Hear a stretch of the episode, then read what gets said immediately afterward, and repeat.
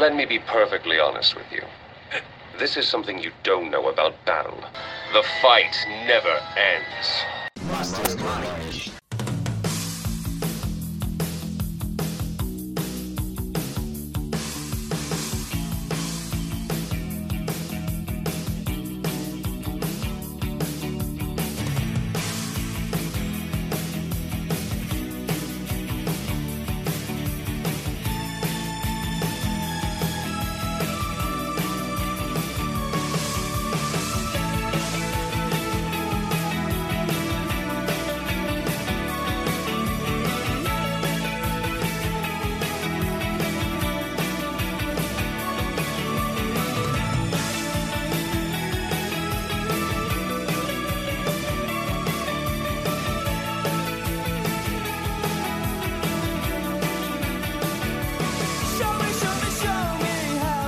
Dia, boa tarde, boa noite, boa madrugada, boa vida, boa morte, bom pós-vida, bom caralho que seja, gente. Eu tô aqui, a gente tá aqui para falar com vocês de Sandman hoje, aproveitando o gancho que vai sair a série pra gente falar antes da série, porque a gente gosta de fazer as coisas primeiro.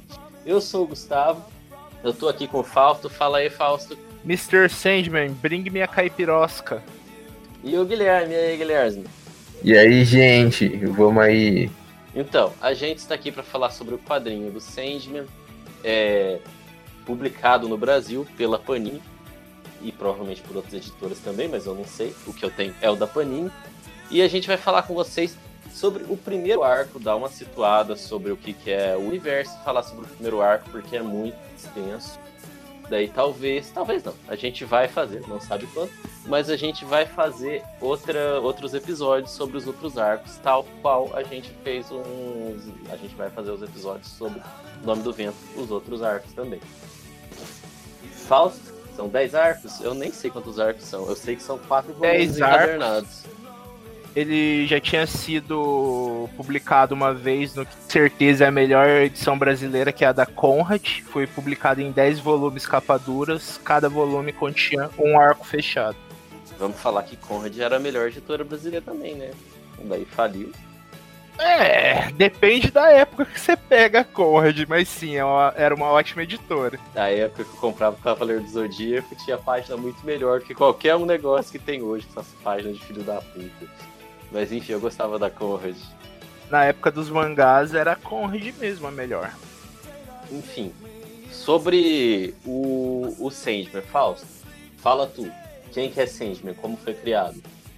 O Sandman é um personagem que existe desde a era de ouro dos super-heróis. Antes ele era o Wesley Dodds, ele usava uma máscara de gás e controlava os sonhos das pessoas através de uma areia especial. Ele já foi também um super-herói no formato que a gente conhece, Colan e Sidekick. Eu acho importante falar que na época da máscara ele usava um terno verde também, porque um terno verde é sempre impactante. terninho e chapéu. Ele era um herói pulp.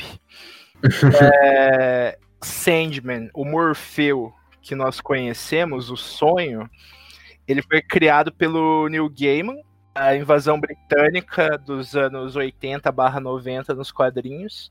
Mesmo não se desatrelando totalmente da, da história anterior, o Neil Gaiman criou todo um novo universo com novos personagens e novas premissas o Sandman funciona quase como uma mitologia.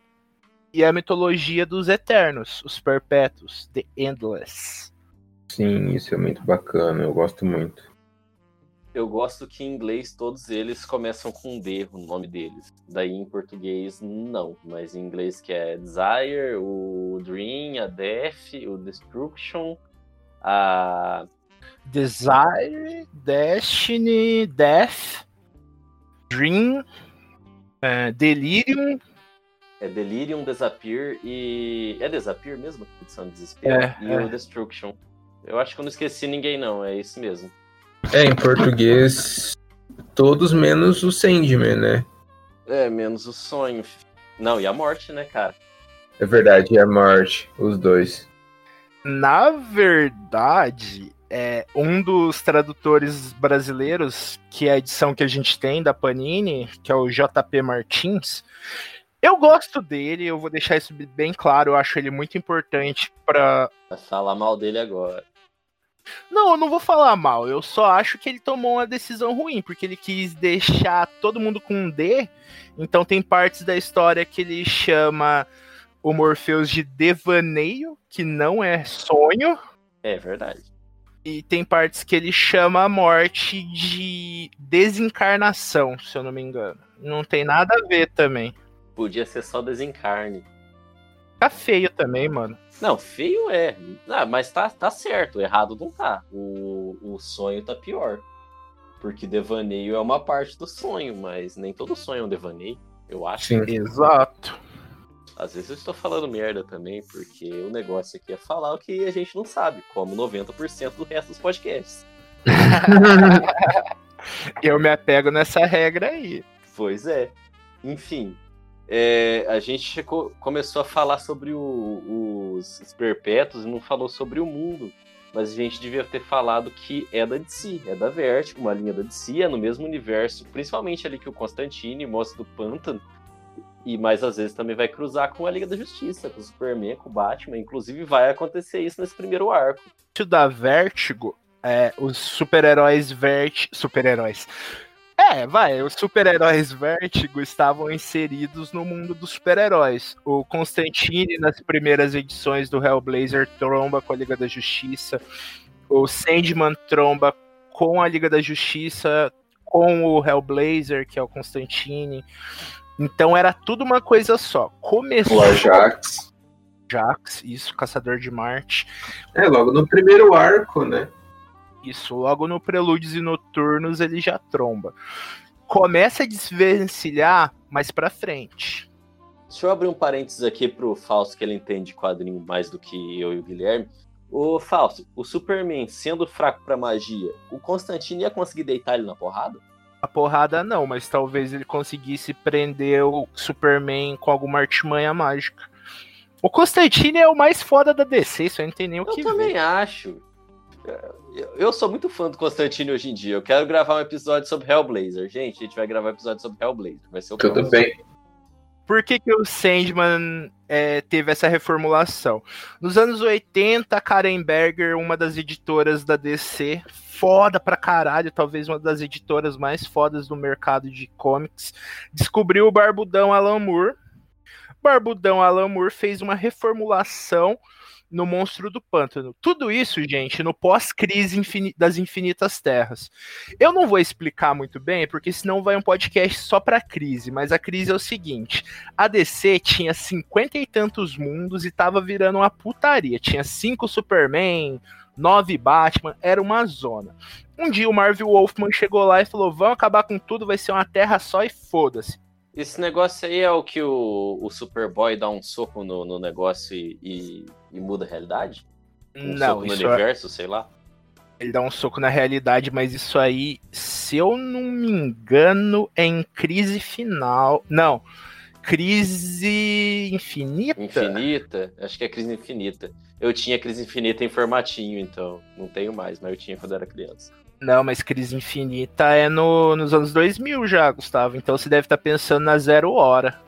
Ah, não sei, cara, mas eu tive. Ah, e eu não entendia nada porque eu não tinha completo e era muito complexo porque eu era criança. Não, é difícil de entender até hoje, cara. Mas a crise foi isso e eles precisavam de novos escritores para reformular alguns personagens. Daí surgiu o Batman no 1, que foi feito pelo Frank Miller e pelo Mazzucchelli, tem o Superman do John Byrne, Mulher Maravilha do Jorge Pérez e os super-heróis menores como o Monstro do Pântano, Sandman e Homem Animal ficaram para escritores ingleses que até então ninguém conhecia e hoje em dia são os maiores da indústria, que na ordem que eu disse antes são o Alan Moore, Neil Gaiman e o Grant Morrison. Então pode-se dizer que a revista Sandman que a gente vai tratar hoje em dia começou a partir da crise. O Grant Morrison é o careca que mexe com magia do caos, né? Exatamente. Ah tá, era só pra me ter certeza. Ele que criou a Patrulha do Destino, né? Não, a Patrulha do Destino é a mesma coisa. É uma equipe que já existia desde a Era de Ouro e foi reformulada. Na verdade, outro escritor pegou no, no pós-crise, mas quem fez a reformulação foda e a saga que a gente conhece foi o Morrison. Porque ele já tava arrepiando do Homem Animal, falando: Meu, vai lá escrever os X-Men da DC. Massa, massa. Tem que pegar pra ler qualquer dia. Sensacional. Como começamos a primeira primeiro arco, Preludes e Noturnos, começamos com o, os cultistas, a ordem que eu esqueci o nome, a ordem dos antigos mistérios, tentando prender um dos perpétuos, que é a morte. Muito Isso. por sinal. Queriam ser imortais. Todo mundo quer, né? É o, é o sonho da humanidade. É, e daí, por algum motivo que eu não lembro, não sei se tem, na verdade, eles acabam prendendo o sonho. Provavelmente porque eles não têm poder suficiente para prender a morte. Porque ela é tão poderosa quanto é bonita. E porque o, o Morfeu tava enfraquecido por um motivo que a gente só ficou sabendo, acho que 20 anos depois, ou 30, o prólogo. Prelúdio, Sandman Prelúdio. Mas o motivo não é muito importante. O mais importante é a prisão a gente dele vai e chegar as lá também. consequências. É. Um dia, gente, não é hoje, não. É, absolutamente não é hoje, não. Guilherme, você que leu há menos tempo, você tem algum comentário a respeito disso tudo? É. Não, não, é. Não mesmo. O que vocês falaram tá certo. É, o começo é isso, ele sendo preso por, por essa ordem aí dos antigos mistérios. Porque eles queriam é, desafiar a morte, né? Ser imortais. Daí, é, e é isso aí, eles prendem o, o Morpheus no lugar da nossa queridíssima morte. Morte, que é a, a entidade perpétua mais antiga e talvez a mais poderosa. Pois é. E acho que também é pertinente falar que cada um dos perpétuos foi inspirado em uma pessoa da vida real, né? Exato. O Sandman, o Sandman, que é o sonho, é baseado no Robert Smith, vocalista do The Smiths. Na verdade, mano, não é nem só os perpétuos. É o próprio Lucifer, que vai aparecer numa saga mais pra frente, Estação das Brumas, Não, ele aparece no. aparece no Prelúdios e Noturnos, né? Sim, aparece. O, O, Lucifer o de Sandman- verdade, não o Lucifer daquela série de pau mole lá. É, o Lucifer de verdade. Bonitão, gostoso, bonito pra caralho. a cara do David Bowie. Sim, na série vai ser a menina que fazia o. Como que é o nome daquela É, a que fez personagem? o Gabriel no Constantine, só que eu esqueci o nome dela. Não, não é? Não é? Não é? Queriam que vai fosse. Não tem ela. Não tinha ela? Eu tô maluco, então. Não, deve ser aquela guria que fez a Durian do Game of Ah, Thrones. pode crer, pode crer, pode crer. Verdade. Então, após isso, né, quando ele fica preso, então tem a diferença do sonho. É, deixa eu só falar, o nome dela é Gwendoline Christie, Gwendoline Christie. Essa moça aí mesmo. que vai fazer Lucifer. Enfim, perpétuos são es- entidades que sempre existiram e sempre vão existir, independente do, do que aconteça. Que o, o, o desfecho da história é um pouco em cima disso. Isso. Importante dizer também, é, a gente vai descobrir isso durante o, o desenrolar desse primeiro ato também. O Sandman, né, o, o sonho, assim como todos os outros perpétuos, eles, eles existem em todas as dimensões. Eles são um só, mas existem em todas as dimensões. Então, eles fazem parte de vários mundos. O mundo dos humanos, dos fantásticos, e enfim até mesmo quando das fadas, até mesmo quando o Ajax aparece, ele chama o, o, o Sandman né, pelo nome que os marcianos dão ao, ao Sandman, né? Também ele reconhece o, o é muito importante. Eu achei, achei essa parte muito legal. Quando ele reconhece quem é o Sandman. Os perpétuos existem antes da criação dos deuses. É, eles são a manifestação da- das coisas, né? São os seres mais antigos do universo, são mais antigos que o universo.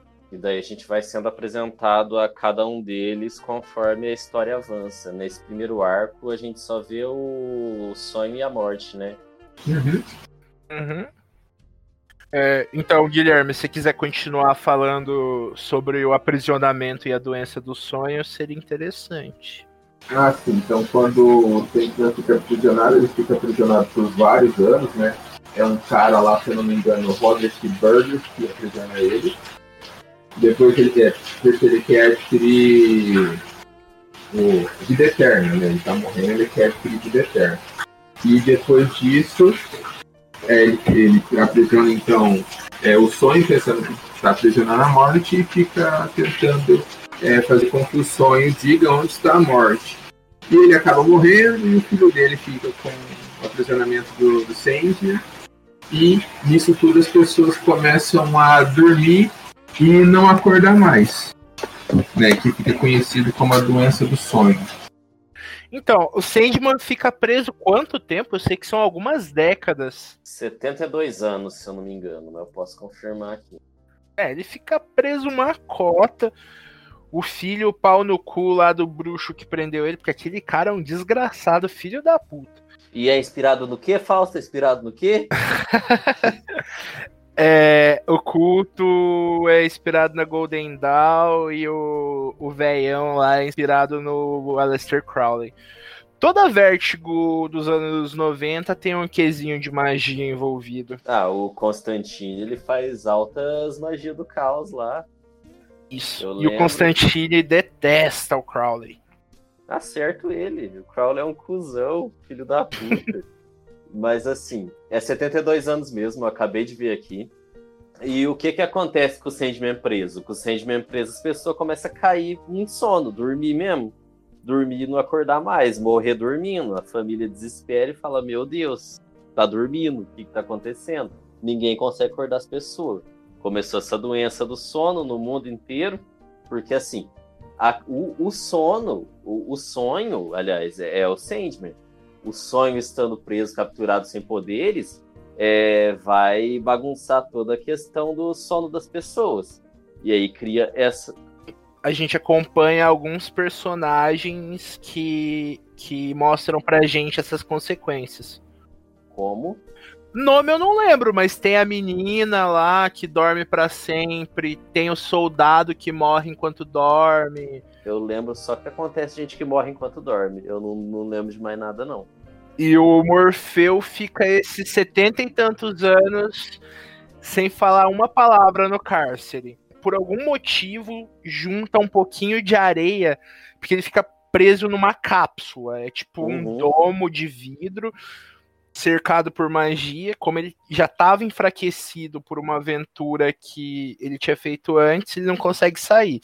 E eles tiram é, os objetos de poder do Sandman, que são o elmo dele, a algibeira, que ele carrega, carrega a areia do sonhar, e o rubi do poder. Os objetos se perdem com o tempo. O Sandman, com esse pouquinho de areia que ele junta, ele consegue sair dali e vai ter a vingança e recuperar os rolês dele. A gente também pode falar que a ligação do Sandman com a areia, porque ele é o Homem-Areia, né? Também, o João Pestana, ele é essa lenda. E, inclusive, a areia é uma. uma né, como é que chama quando não é hipérbole? É ao contrário, quando é pra Alusão. suavizar. Não é alusão, mas serve uma alusão à remela nessas lendas. Vocês estão ligados, né? Uhum. É a ramelinha que fica no canto do olho. Pois é, é por isso que tem areia na, na, na história do Sandman. Aí. Daí, quando ele escapa, ele vai procurar os, os objetos dele, né? Que vai cada um parar na mão de alguém. Só que eu esqueci o que, que ele faz com o cara que aprisiona ele. Eu esqueci qual que é a punição. Mas isso não é só depois que ele consegue os objetos? É, ele vai se vingar bem depois, não é? É, porque ele, ele não tem poder pra isso, eu acho, antes. Ele só foge. A primeira coisa que ele faz é ir se alimentar. Voltar pro sonhar. Ele vai pro sonhar, que é o reino dele, é o domínio dos sonhos.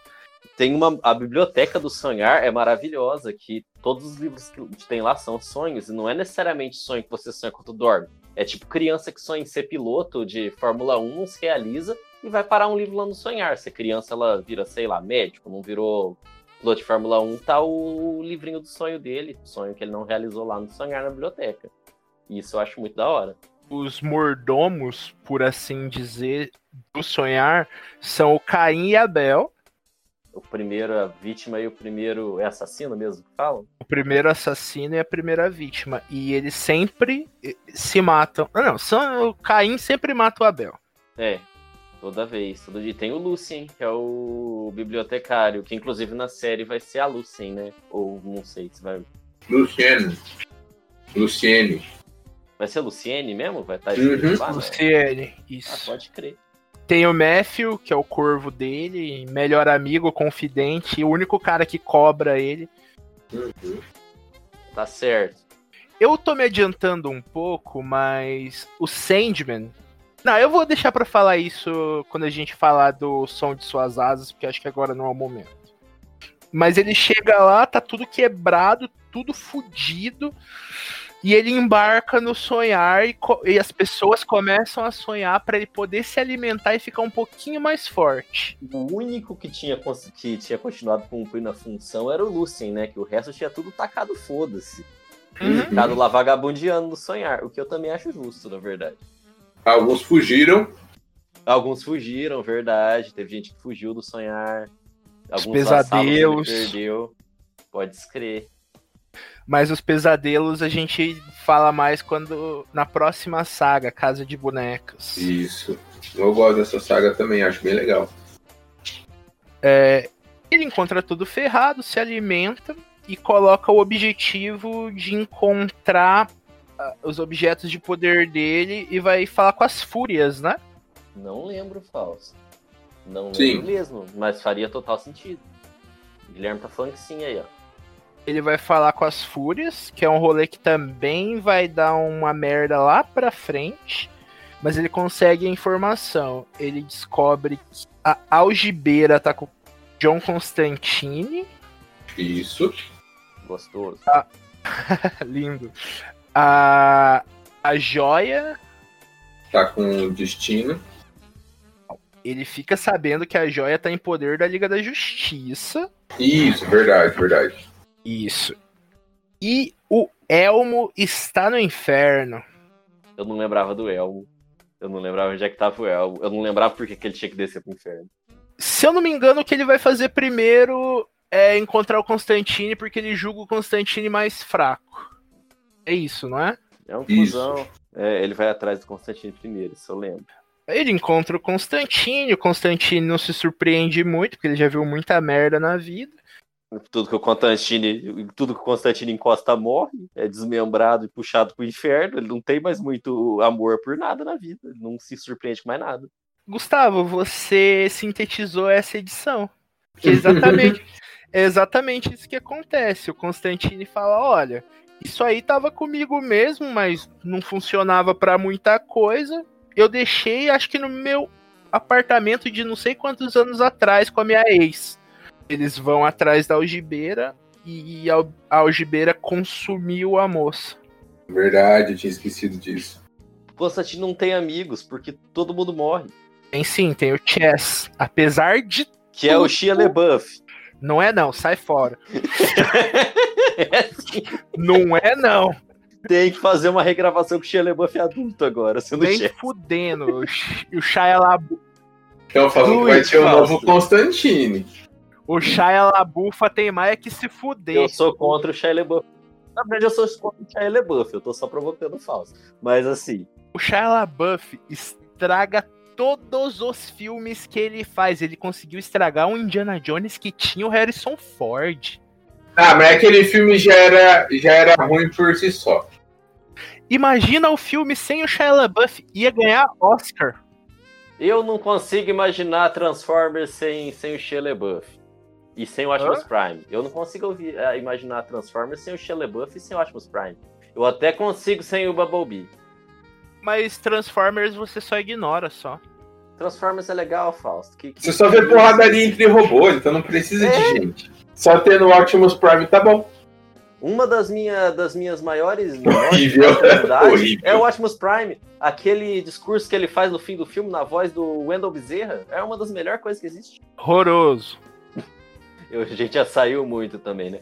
É, vamos voltando aqui, Constantine, que é inspirado no Sting, outro que é inspirado em, em coisa de, de- Hoje em dia não é mais, hoje em dia tem nada a ver com o Sting. Até porque o Sting tá diferente também. Nos próprios anos 90, ele, ele já perdeu esse rolê de ser parecido com o Sting. Ele era muito parecido com o Sting nas revistas do Monstro do Pântano, que foi onde ele surgiu, porque os desenhistas gostavam muito do Sting e queriam desenhar o Sting. Também não tem nada a ver com o, o Keanu Reeves, mas daí o Constantine que tá errado. Bom, uma coisa que eu não sei se vocês sabem, mas o Constantine foi criado pelo Alan Moore. Eu sabia, eu sabia, tava não. ligado. Mas não foi alguém que pediu pra ele criar é, Desenhistas. um cara que era igual ao Sting? Os desenhistas começaram a apurrinhar ele. Tipo, porra, Alan, a gente quer desenhar o Sting. Faz aí um personagem loiro pra gente desenhar o Sting, cara. Aí ele falou: ah, demorou, vou fazer. Aí o monstro do pântano tava começando a entrar num rolê mais místico de descobrir que ele fazia parte de todo o verde. E o Constantine meio que levou ele nessa jornada. Já era filho da puta na época. Ah, o Constantine matou o pai dele com magia, não foi? Não lembro. Eu acho que foi. Depois eu vou confirmar isso pra gente fazer do, do Hellblazer semana que vem. Acho massa. Eu vou, acho eu vou reler. Hellblazer. Nossa, eu gosto tanto do Constantine. É meu super-herói preferido. Ah, é um dos meus também. Ele é meu cuzão favorito. Ah, eu gosto de muito Eu gosto do Constantino. Então, Voltando ao Prelúdios e Noturnos. É, eles encontram a moça, a moça foi consumida pelos sonhos e o, o Constantine nem quer ver. O Morfeu entra lá, pega a algibeira e dá um sonho eterno bom pra ela. Sim, verdade, tinha esquecido disso. Ele é humildão nessa parte. Ah, o Morfeu mudou muito. É, Mas é outro cuzão ainda. Eu acho o cuzão. Se bem que eu gosto do, do The Deseje, que é o perpétuo mais cuzão. Cuzona. Cuzão. Gostei de sair de desejo. Tem que usar pronome neutro, né? Naquela época não existia, mas agora a gente usa o que tem disponível pra gente. Eu não vou dar spoiler, mas a culpada pelo que vai acontecer nas edições da frente é a filha da puta da Desejo. Mas tudo bem. verdade. É porque eu não gosto do Sandman também. Tem essa questão de eu gostar de Desejo porque eu não gosto do Sandman. Eu acho que o Sandman Sabe é por que eu- um trouxa. Porque eu gosto do Morfeu. Ele passou uma bosta Ah. tão grande, tão grande, que ele entendeu como as pessoas se sentiam quando ele fazia merda com elas. Estação das Brumas é totalmente tipo, tô É tentando, verdade. tentando reparar meu erro aqui e não consigo. A morte, a morte falou: É, cara, você.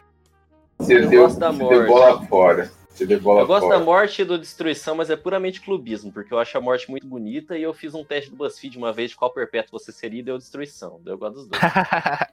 É, mas vamos falar da morte. Edição 8, o som de suas asas, que é a minha história favorita nos 75 volumes. Mas então, voltando, O, o Constantine vai junto com ele atrás da Liga da Justiça? Vai, né? Vai. Não. A, a princípio, Vai, mano. O Vai. Vai. é o. É o Const... Não, é outro. Não, é outra pessoa que leva o Constantine até o. Constantino. não. É outra pessoa que leva o. O o Morpheus. Morpheus até o Ajax. É um personagem que aparentemente é conhecido, só que eu não lembro. Eu, eu não conheço, mas ele dá a entender que é alguém conhecido. Vou pegar meu gibi aqui, mas não é o Constantine, não. Não é o Constantino. O 1 aqui também. O 1 não, não tá emprestado. Quem que é? É o questão. Vou ver aqui. É um cara que se, é, se transforma nas coisas? É o Mutano. Não, não. É um dos irmãos do- dos gêmeos ativar. Não, é aquele cara que o- uma parte do corpo dele é branca, outra é laranja, outra é verde. Ah, é o. Não é Dementador, é o. É com D. Esqueci, é um fantasmão lá. E outra coisa, Guilherme, eu acho que o Sting do Fairy Tail também foi inspirado no Sting. Ó, é, ele vai atrás da Liga da Justiça depois. Primeiro ele vai pro inferno. Não. Mas É? Eu tô vendo aqui. Ô, louco, Eu tô tentando lembrar o nome do, do, do, do que tem 2D no negócio. Ele faz. Ah, tem o, o Etrigan aqui. O Etrigan leva ele pro inferno? Quem guia ele no inferno no comecinho é o Etrigan, porque as coisas no inferno mudaram um pouco desde que ele foi preso. Tem os três duques. Quando ele foi preso, quem mandava no inferno era a porra do Lúcifer. Só Quando, Lúcifer. quando ele sai, é, tem a tríade infernal. Ah, não. O Gui, tá certo no rolê que ele vai atrás da Liga da Justiça, mas ele ele deixa o Rubi por último, porque o Rubi tá meio desaparecidão com o destino. Hum. É, ué. Ele vai, é, ele vai, ele conversa com o com a Caçador Jaque de Marte. antes, né? E quem que leva ele até o Caçador de Marte? Tô tentando. Eu acho que é aquele cara careca branco com uma roupa vermelha, não é? Não, não é aquele lá, é um Ai, é um maluquinho normal. Só que ele fala que ele que ele não gosta de ser tal humano lá. Parece que ele se transforma. Tô procurando aqui, Guilherme. Mas não Também sei. tô dando uma olhada aqui. Nossa, esse ônibus é pesado pra caralho. Tomar no cu. Tô vendo o Constantino. Daí depois que o Constantino acaba, aparece o Etrigan. Ô, cadê a porra do Caçador de Marte, mano? Eu tô vendo o Caçador de Marte aqui, só que eu perdi a porra da página, mas tava aqui agora há pouco. É, mas ele já tava falando com o Lucifer aqui. O Caçador de Marte ele tá na página 143. É aqui, ó. Ah, tá. Ele vai, ele vai sozinho atrás do destino, não acha. Aí depois ele vai atrás do Caçador de Marte. Aí o Caçador de Marte dá meio que um, um direcionamento pra ele, até ele achar o destino. Chega a pegar a joia, o Morfeu, só que o destino tinha mexido com a joia e a joia fere o Sandman. É o destino. Isso. Aí o destino recupera a joia e dá aquela bosta no café. No restaurantezinho lá. É muito legal essa história do café. Sempre que eu olho esse demônio mosca aqui, pra mim parece que é um pintão. Então, voltando, como nós descobrimos, logo após recuperar a algibeira, ele vai no inferno recuperar o elmo dele. Aí ele chega lá, pá, respeita ele pra caralho, porque já conhece faz tempo, porém os outros demônios da tríade não. Aí chega o, o demônio que eu esqueci o nome e fala: Ó, eu consegui esse elmo aqui por um meio justo, que foi um pacto que fizeram comigo e eu não tenho obrigação nenhuma de te devolver. Aí É o acontece. Corazon. Né? isso, Corozon. Isso. Ah lá, voltando ao Crowley. Quem cunhou o termo Coronzon, acho que foi o Crowley. Deve ter o sido, não Corozon. sei. Foi Nossa, sim. Nosso mago é você. Ah, não, é o John Dee. Foi, foi o John Dee, não foi o Crowley, não. É só isso mesmo, gente. O Corozon propõe então um duelo. Que é um duelo falado. De rima. Isso. Batalha de rima no inferno. Isso, Emicida versus Projota. Nossa, eu tô torcendo pro Emicida. Não, mas tem que ser o Emicida. Não, tanto faz, Guilherme. Só tem que torcer pro Emicida. Tanto faz, não. Não, nesse contexto, tanto faz, porque não. Ah, tá. Não, o Emicida é o Morfeu, caralho. O Emicida é o Morfeu. Mas eu acho que o demônio também não tem que ser o Projota, coitado. E o, e o Projota é cristão. É verdade. Então o demônio é o Felipe Rett. Ah, pode Não ser. conheço. É o Xamã. O demônio é o Xamã. Ah, não, eu gosto do Xamã. Eu gosto dele- deles todos iguais, que é pouco. Não, mas tudo Mas bem, assim- tudo bem. É o Morfeu versus o Corazon. Isso. E é muito legal. Mano, se eu É achar. da hora, uma, uma vez eu achei esse duelo narrado em inglês no, no YouTube. Se eu achar de novo, eu vou colocar na edição, porque, putz, maravilhoso. E o Sandman ganha com uma frase muito bonita.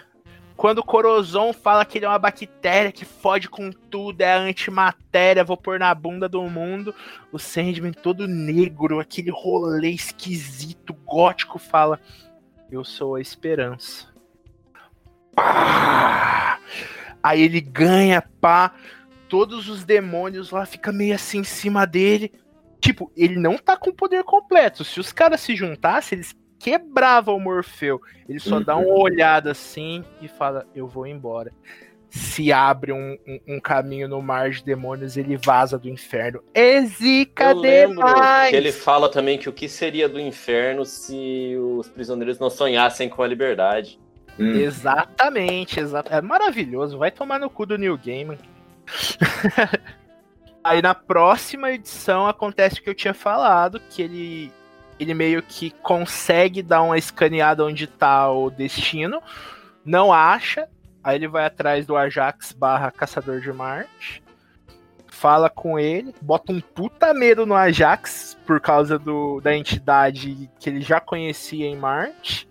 E olha que não é muito fácil botar medo no Ajax, não, Ajax. Então, o Ajax só tem medo de fogo, de resto ele é equiparável ao Superman. Mas ele é muito sensato. Daí, É. às vezes, ele dá uma, dá uma ida pra trás, ele recua, ele sabe quando ele, ele tem que ir pra porrada. Mas eu acho que o Superman é mais poderoso que o Ajax. Ele só é mais contido sobre liberar o poder. Então, o, o Morfeu vai pro Arkham, onde estava preso o Destino. Ele consegue recuperar a joia, só que o Destino tinha modificado alquimicamente a joia. Aí dá um PT lá, dá um ruim, o Sandman desmaia. O Destino tinha conseguido fugir do Arkham e. Isso, o Arkham é o asilo Arkham que todo mundo conhece do Batman. Isso, isso mesmo. Ô, o destino é inspirado em quem? Eu não faço ideia, Gustavo. Vou pesquisar aqui. Mas ele é um vilão já existente no universo DC. Ah, tá. Eu achei que era o destino do Sandman, é o Senhor Destino. É o seu destino. Ah, tá. Ah, Eu tô falando só destino Você tá porque, falando só destino. É, tá, desculpa. porque tem o Senhor Destino, Doutor Destino, e tem na Marvel, tem na DC, aí eu nunca sei qual que é qual. Ah, acho que o da, da, da DC é o Doutor Destino. É o Doutor Destino que é o do Quarteto Fantástico. Eu lembro que ele tem doutorado. Isso. Então ele recupera a, a joia, vai pra um café, pra um restaurantezinho e toca o terror só com a presença dele. Sim. As pessoas começam a se matar, se pegar fogo, vixe, vira um negócio muito louco. É muito louco. Primeiro eles estão felizes, depois eles estão tristes, depois eles começam a transar, depois furam os olhos. É, é um escárnio total, é terrível. Até que chega o Morfeuzão com sangue nos olhos. Fala, mano, você não tá ligado a bosta que você fez. Eu vou te arregaçar, mas eu vou te arregaçar num nível que você não tá nem ligado. E é muito legal essa página, mano, porque, tipo, você a princípio acha que o destino ganhou. Uhum. Aí você percebe que a joia escolheu o Sandman e tudo que o destino tá pensando é um sonho imposto pelo Sandman. É muito foda. Muito foda. Essa parte eu achei nervosa também, quando aparece o destino pequenininho e a joia imensa. Isso. É lindo, é uma, é uma página branca. Ele, e, e no final, mano, ele tá na mão do Sandman. É, é igual a, a alegoria que o Masami Kurumada usa quando o Ikki acha que venceu o Chaka de Virgem. Quando o Ikki percebe, ele tá na mão de Buda. É, É sensacional. muito mal mesmo. Mas depois o Wiki vence o Chaka de Virgem, que eu vou ser clubista aqui. É, depois o Ikki vence. Mas é protagonismo também. E é interessante que o Sandman não dá um final ruim pro, pro destino. É, aquele, o destino é um, um cara louco, ele tá. Antes mesmo de pegar a pedra e quando estava em posse da pedra, a pedra.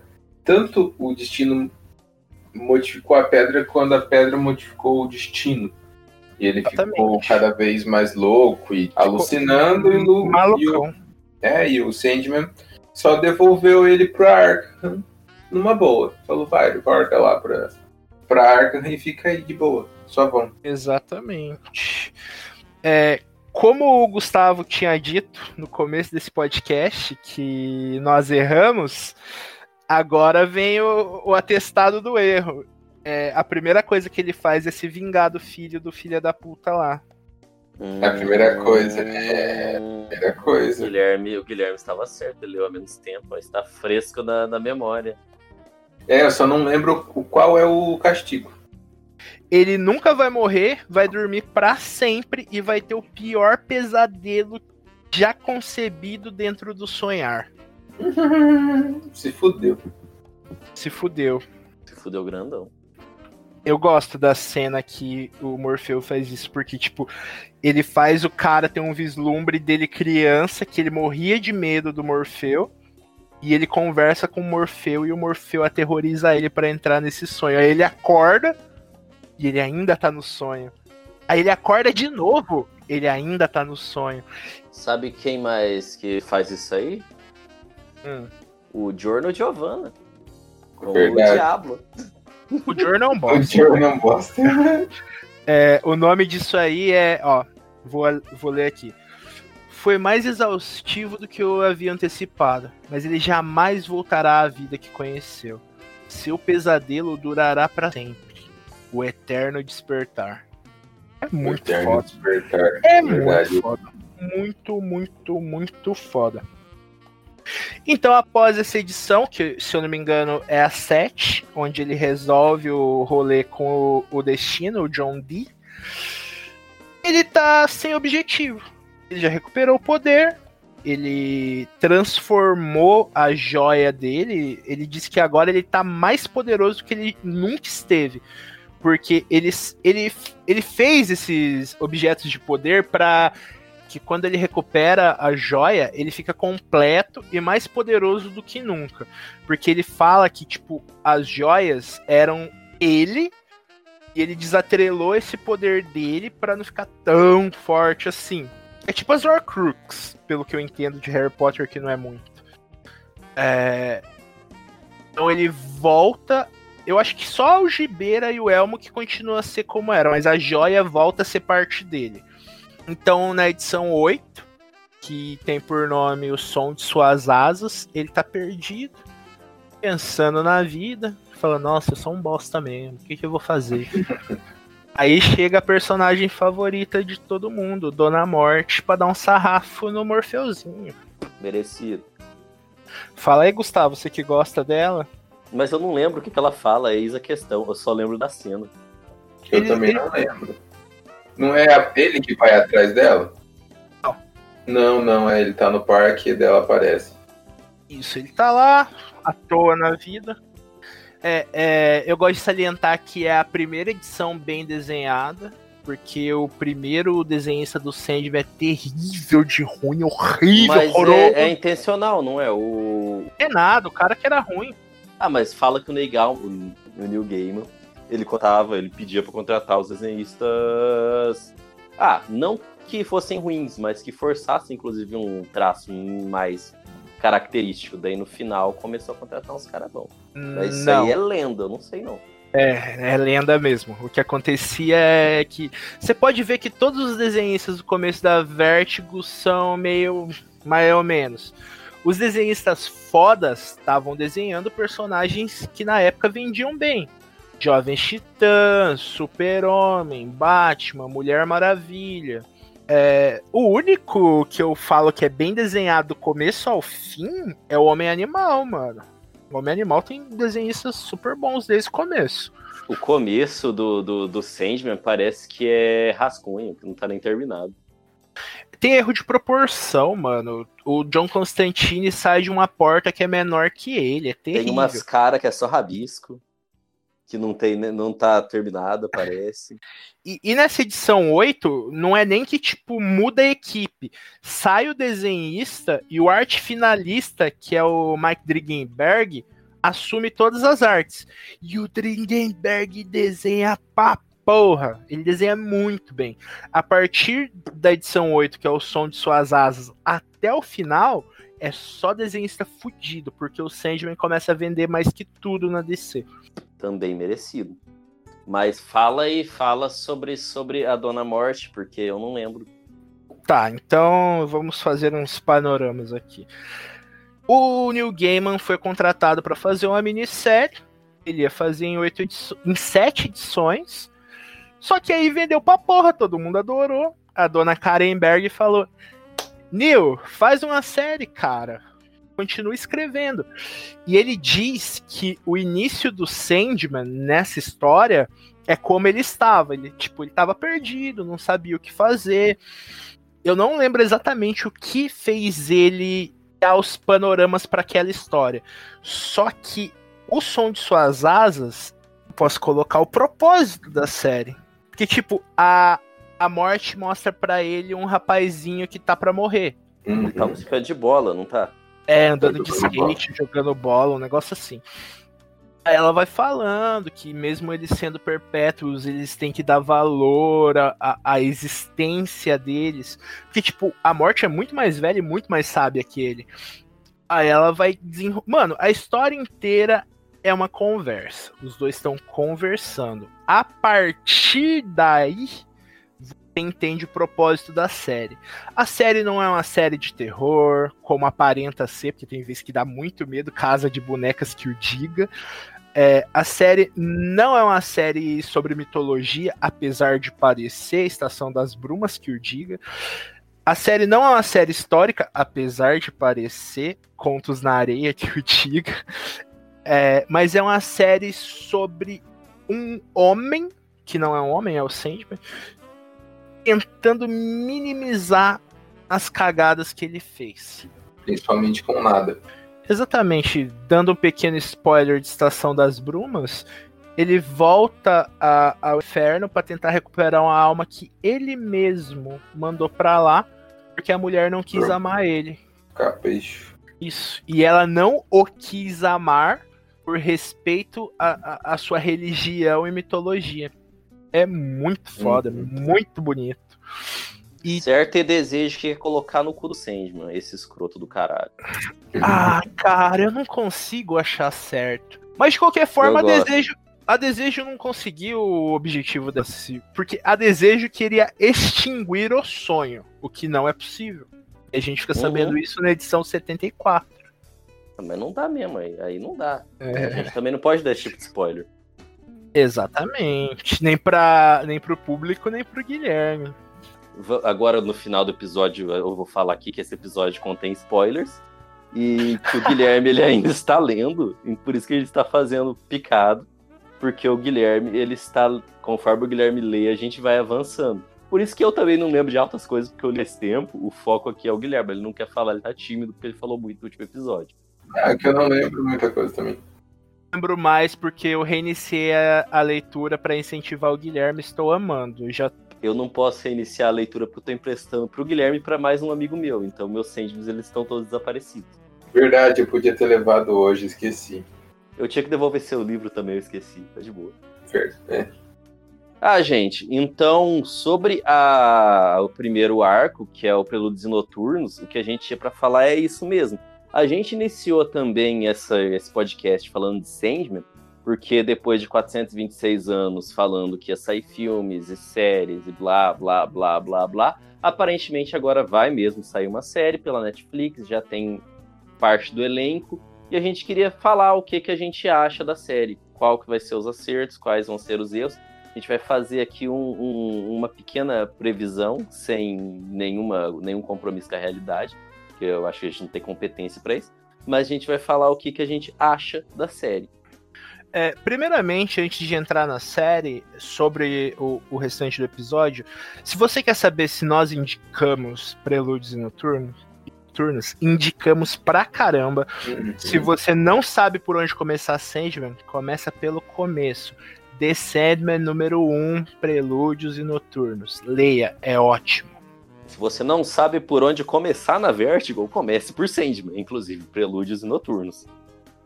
Não, começa pelo Monstro do Pântano, que é muito mais da hora. Você vai ficar, caralho, por isso que o Alan Moore é foda, né, moleque? Ah, mas o, o, o Sandman, os personagens do Sandman é mais carismático, ô Fausto. Eles são mais humanos. O humano gosta de humano. Hum, Ah, lê os dois. Lê Constantine, lê Hellblazer. acha o- o- os personagens do Sandman mais carima- carismático que o Constantine? Não, que o Constantine não. Por isso que eu falei, lê Constantine, lê Hellblazer. Constantine é do cast do Monstro do Pântano, cara. Mas tem muito ele no Monstro do Pântano? Ah, caralho, ele come Ah, a mulher então- do Monstro do Pântano pro Monstro do Pântano. Monstro do Pântano Cookie. É, então, retiro o que eu disse, comece por Monstro do Pântano. e eu vou ler Monstro do Pântano, inclusive, que eu não li. Muito Mas bom. leiam pelo Desnoturnos. Sobre a série, provavelmente vai ter gente que vai reclamar que o Lucien não é um cara, é uma moça. Vai ter gente reclamando que o Lucifer não é um cara, é uma moça. Eu quero que vocês vão tomar no cu de vocês. Porque vai ficar bom desse jeito. Às vezes eu também reclamo quando eu acho que tem alguma importância na história. Nesse caso não tem nenhuma. Inclusive, eu acho que eu até prefiro que o Lucifer seja a Gwendoline. Ela aparece com o Lucifer e o Lucifer Parece sendo, demais. sendo. Eu não sei se ele vai se apresentar como homem, como mulher ou como os dois. Mas eu já gosto mais da Gwendoline como Lucifer, mesmo ela não tendo feito nada, do que aquele cara da série lá de detetive do CSI Inferno. Eu não gosto daquela série, filho da puta, tem nada a ver com os quadrinhos. Ah, verdade, verdade. Eu tava me perguntando o que você tava falando. Ah, mano, aquela série não tem nada a ver com o Lucifer. É Tem só o nada nome. A ver, mano. É só. Ah, mas é pra ser o Lucifer dos quadrinhos, né? Eu sei, mas não é. É- Eu Gustavo, eu sei que você gosta, mas o próprio filme do Constantino Não, é tem horrível. nada a ver. Eu sei, eu gosto como outra coisa. eu falo. também. Gosto desse Constantino, mas não é o Constantino, é uma coisa alheia. Inclusive, eu gosto de uma memória mais de infância, que esses dias eu fui tentar assistir de novo e dormir. Então eu não Eu sei se é bom. assisto, é, é um filme muito bom. É um filme muito bom, eu assisti recentemente. Recentemente é assim, né? Ah, eu assisti tem uns três anos, é bom. Só que, mano, John Constantine nunca na face da Terra usaria uma bazuca em forma de cruz. Nunca. Jamais, jamais. E nem o LaBeouf. John Constantine nunca na face da Terra usaria o LaBeouf. É, mano, ó, vamos falar a verdade. O, o Chaz é um cara que tem a mesma idade do Constantine. Os Eles dois eram eram da infância, mesma né? banda, amigos de infância. Os dois eram da membrana mucosa. O Shia LaBeouf é um bosta. Ele faz merda em todos os filmes que ele faz. É a pior parte do filme. Do it. Mas enfim, vamos voltar pra série do Sandman. Eu sei que foi tão demorado pra sair uma série barra filme, porque eles tinham dificuldade em adaptar os arcos pro, pro cinema, inicialmente. Depois, eu acho que a saída deles foi fazer uma série que deve ser semanal, de 50 minutos. Talvez seja mais, mais jogo mesmo, ter uma temporada a cada arco. Só que assim, Sim. tenho medo, tenho medo dos efeitos especiais. Ah, eu acho que nem precisa ter tanto. Eu prefiro que seja maquiagem. E eu prefiro No inferno, talvez pre- precise um pouco. Mas não tanto. Nem precisa de tanto efeito especial assim. Pode fazer um negócio mais escuro mesmo, sei lá. no Uma ar. parada. É, ué. O meu maior medo com essa série, que é quase uma certeza, é que eles vão perder a essência da série por conta do sucesso. Eu acho que vai fazer sucesso porque o Neil Gaiman tá, tá envolvido, ele é um bom roteirista, tem roteiristas bons envolvidos, o elenco é bom. Só que o rolê do Sandman nos quadrinhos é você entender que o Morfeu é um bosta. Foi um bosta e tá tentando fazer o mínimo pra reparar isso. Ele não. É que nem o Gustavo falou. Ele não é tão legal, mesmo na série de quadrinhos. Eu acho que isso pode se perder.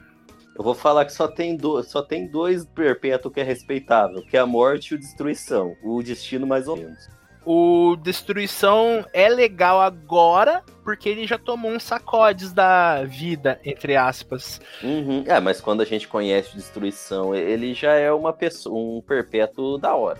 Tem até um cachorro, o Barnabé. Sim. Não, Barnabás. Barnabás, isso é quase a mesma coisa, eu faço também. Uma, uma sílaba aí não, não, não é isso. Enfim, mas eu concordo com você. Eu acho que eles vão deixar o, o, o Sandman como um fenômeno, fe- fenômeno teen. Que vão deixar ele como um Uhum. galãozinho. Até porque o ator é muito bonito. Eu queria que fosse um ator mais feio. Eu também gostaria que fosse um cara mais feio.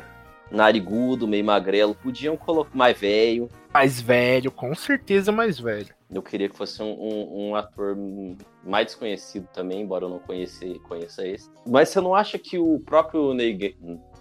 Eu não tô conseguindo falar o nome do Neil Gaiman. É... Neil Gaiman, que o próprio Neil Gaiman... Não, não, você não acha que ele pode interferir no, no roteiro pra não ficar uma merda? Ele fala, ah, eu não quero que a série tome esse rumo. Você acha que vai aparecer um caminhão de dinheiro na casa dele e fala, ó, vai tomar Então. esse rumo sim. Aí que tá.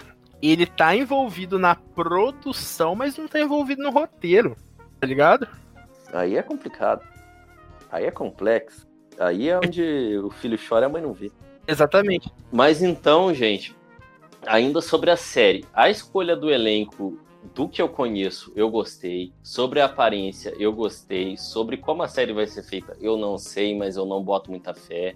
As séries de quadrinho da Netflix eu não boto muita fé, na verdade, mesmo por isso que o Fausto tinha falado do The Boys. Eu sempre lembro da série do Jovens Titãs, do primeiro episódio da segunda temporada, com aquele demônio andando. Ruim, hein? Já saiu o, a Patrulha do Destino, falando nisso? Da série já, né? Saiu, bom pra caralho. Demolidor, Justiceiro é até que legal. A primeira temporada do Demolidor é muito boa, mas o resto eles dão uma perdida na mão. Eu também acho, e o Justiceiro eu não vi, e na verdade nem pretendo, porque eu não gosto. Eu acho que as séries da Marvel, da Netflix, ficaram muito diluídas numa coisa só. Pra mim, as boas é a primeira temporada do, do Demolidor e a Jessica Jones, que ninguém Mas também gosta, é mas porque foram as primeiras, né, cara? Porque o resto seguiu É. toda a mesma história. Como essas daí Uhum. foram as primeiras, parecia que era uma coisa diferente. O Jovens Titãs é da Netflix? Não. Não? CW. Hum. É Warner Bros, né? É a CW é da Warner? Acho que é. Eu não sei. Isso, é da Warner, é do CW, que é Channel Warner. Hum. É uma série ruim, mano. Eu não gosto. É, eu, eu assisti a segunda temporada, mas não vou continuar vendo, não. No- eu não terminei a segunda. Eu acho a primeira. Ah, é ruim, cara. Só que a primeira é ruim com pretensão de ser ruim, aparentemente. Eu gosto de, de ser uma série bem trecheira mesmo. Na Uhum. segunda, eles. Parece que eles não querem ser ruins. Eles só são ruins por falta de capacidade. Eu já gosto muito da série da Patrulha do Destino. Eu não vi. Eu não assisti. Eles fazem um negócio que pra mim é meio difícil de fazer e eles fazem bem. Eles misturam a, a origem clássica com a fase do Grant, do Grant Morrison. É bem, bem doideira. Mas então é isso daí, por enquanto, gente. A primeira primeiro arco que a gente ia falar já foi falado. A gente falou um pouquinho do que a gente vai achar que, aliás, acha que vai ser a série também. Conforme a série for saindo, que eu nem sei quando vai sair, a gente continua falando. Se a gente esqueceu alguma coisa, ou se a gente falou alguma coisa que não é, vocês podem corrigir a gente, só com jeitinho, senão a gente vai xingar vocês. E é isso, é isso. Tenham um bom resto de dia aí, que a melhor parte do dia de vocês é quando vocês ouvem a gente. Zero prepotência. E até o próximo episódio. Tchau, gente. Aguardem, Casa de Bonecas é incrível. Primeiro best-seller da DC. Beijo. Vral. Every day it's getting closer, going faster than a roller coaster. Love like yours will surely come my way.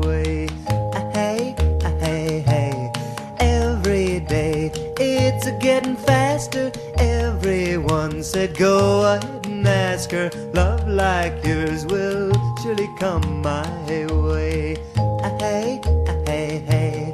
Every day seems a little longer. Every way love's a little stronger. Come what may, do you ever long for true love from me? Every day it's a getting closer, faster than a roller coaster. Love like yours will surely come my way.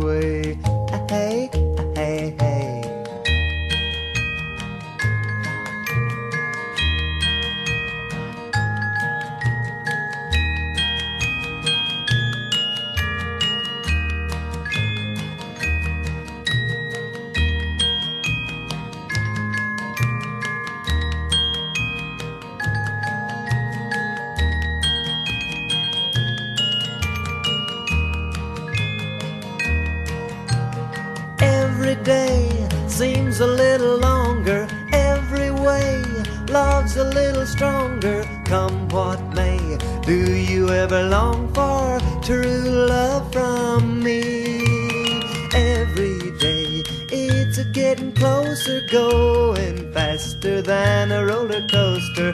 Love like yours will surely come my way. Ah, Hey, ah, hey, hey. Love like yours will surely come my way.